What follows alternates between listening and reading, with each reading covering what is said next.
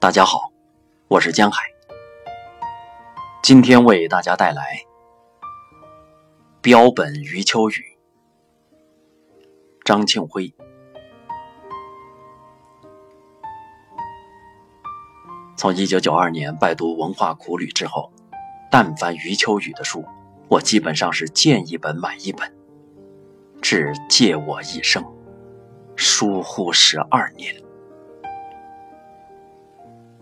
在余秋雨其人其文已成为国内文化界一个伟大不掉的疲惫话题的今天，这一历久不衰的私号令人羞惭。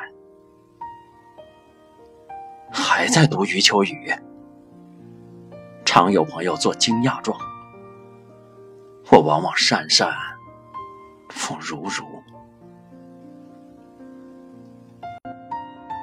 非我作态。真的没有特别气壮的理由，但于是散文行文之精雅，韵味之丰美，的确令我欲罢不能。恰如余光中先生所论，感性与知性的完美结合，如此美文，先睹为快，哪管它媚俗浅薄之机？我深信。在文化界之外的广袤民间，如我一般难于列举堂皇理由，只因质朴的美的召唤而痴迷余秋雨的读者，当是一个庞大的群体。不然，何以解释余书亦成近年来盗版者的首选？说到盗版，这也是余秋雨饱受批评的焦点之一。就有文章一针见血地指出。盗版数字乃是于本人出自炒作目的的炮制，真伪姑且不论。我的探究兴趣在于，十数年间为何那么多的争议与指责会集中在一个早已走出书斋、脱离体制、把放达的生命投注于阔海长天的文化人身上？从文化口红。到文革余孽，从文史硬伤到文法错误，当今国内文化界以所受指责之密集持久，所起宋征之引人瞩目而论，估计无人能出余秋雨之用。我以为这些被指责事项的真相固然重要，但在社会文化转型期。更值得关注的，正恰是一个出走十五年的文化人，何以不经意间点燃熊熊怒火？这一问题的答案，恐怕才是最大的真相。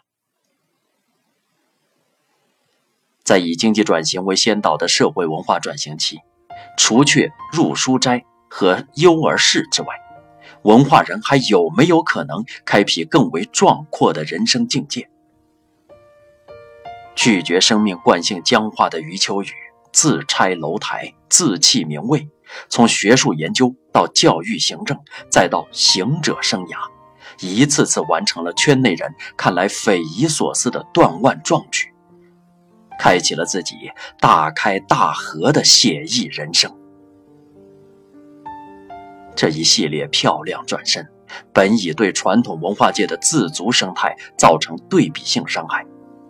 汹涌愤怒已然难以阻遏，何况余文处处可见的高迈宏阔的文化自况，在传统文化人眼中无异于致命一击。再则，与媒体亲密互动、出镜率极高的余秋雨，江南才子式的无爱辩才及略有作态嫌疑的怡然自美，亦可视为对传统文化界的轻佻逗引。事已至此，无复多言。滔滔怒潮必然席卷而至，而文革旧事、文化口红、文史硬伤，不过是其汹涌出口。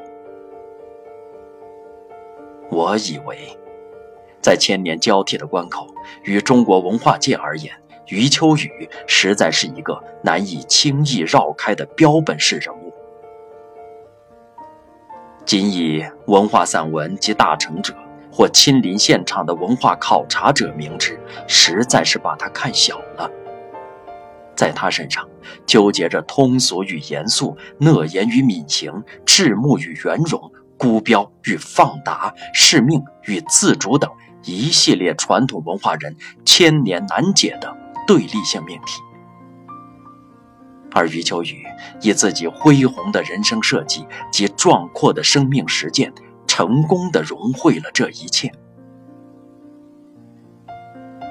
基于这种近乎不能的融汇，与转型后的崭新生态相适应的现代文化人格得以初步确立。余秋雨的重大贡献及标本意义，正在于此。